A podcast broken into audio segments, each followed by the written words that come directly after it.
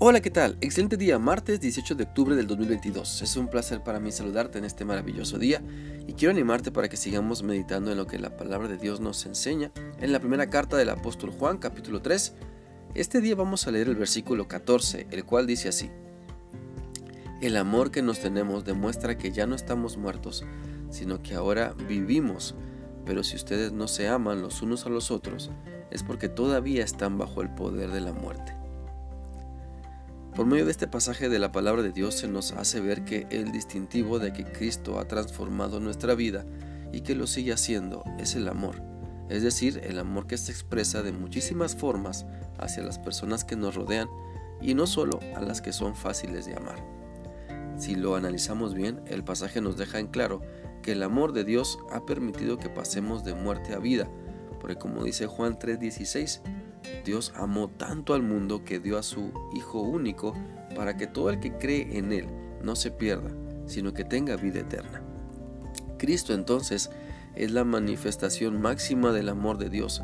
Sabemos que Dios nos ama porque nos ha salvado por medio de su único Hijo y cuando le recibimos en nuestra vida, entonces ese maravilloso amor comienza a transformar todo nuestro ser.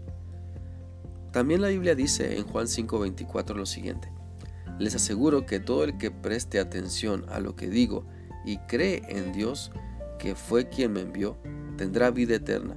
Aunque haya vivido alejado de Dios, ya no será condenado, pues habrá recibido la vida eterna. El cambio de estar entonces muertos espiritual, espiritualmente y ahora tener vida eterna y sobre todo disfrutarla, solo se puede con Cristo, solo se experimenta cuando nos rendimos ante su autoridad. Por eso si no queremos amar, o más bien, perdón, si no queremos amar a otras personas, si nos negamos a perdonarlas y amarlas así como Dios nos ama, entonces esa decisión es un reflejo de que nuestro carácter no está controlado por el Espíritu Santo, porque el rencor, el resentimiento, solo reflejan la tumba de muerte en la que queremos estar. Por eso, quiero animarte para que todos podamos convencernos de que Dios quiere liberarnos del odio, del resentimiento, de que seas una persona rencorosa e histérica, a que ahora puedas reflejar el carácter de Cristo porque te dejas dominar por su Espíritu Santo. Te invito a que puedas dejar que Dios sane tu corazón por medio de una relación aún más estrecha con Él. Deja que Él sane todas tus heridas. Pídele perdón por tus pecados y perdona a las muchas personas que te han ofendido. Demuestra que Cristo está transformando toda tu vida, pidiendo perdón también a quienes tú ofendes y deja que el amor de Dios en verdad se manifieste en ti. El amor que Dios nos da es el distintivo de que nos acepta tal y como somos para ser transformados, es decir, para que Él transforme nuestra vida y sobre todo para que nos sirva de buen ejemplo para nosotros también amar y perdonar a las personas que nos ofenden y nos lastiman profundamente porque no podemos decir que conocemos a Dios si nos dejamos dominar por nuestra amargura y sed de venganza. La Biblia dice también en 1 de Juan 4 del 7 al 8 lo siguiente: Amados hijos míos, debemos amarnos unos a otros porque el amor viene de Dios. Todo el que ama es hijo de Dios y conoce a Dios.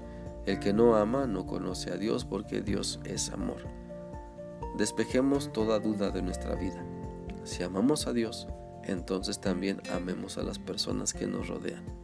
Si Dios nos ha perdonado millones de pecados cuando nos arrepentimos, entonces también nosotros debemos aplicar a nuestra vida el amor que perdona y restaura.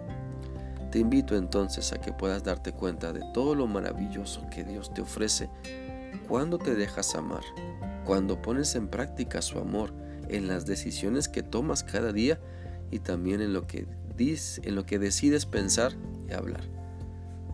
El amor de Dios es maravilloso, claro que sí, pero solo se disfruta al máximo cuando haces su voluntad, cuando sacas de tu vida el odio para ahora dedicarte a una vida de amor, de misericordia hacia los demás, porque simplemente has comprendido las enseñanzas que nuestro Señor Jesús nos ha dado. Te animo para que sigas dejando que el amor de Dios transforme tu ser y que puedas disfrutar aún mejor las bendiciones que tiene para ti cada día. Que sigas teniendo un bendecido día. Dios te guarde. Hasta mañana.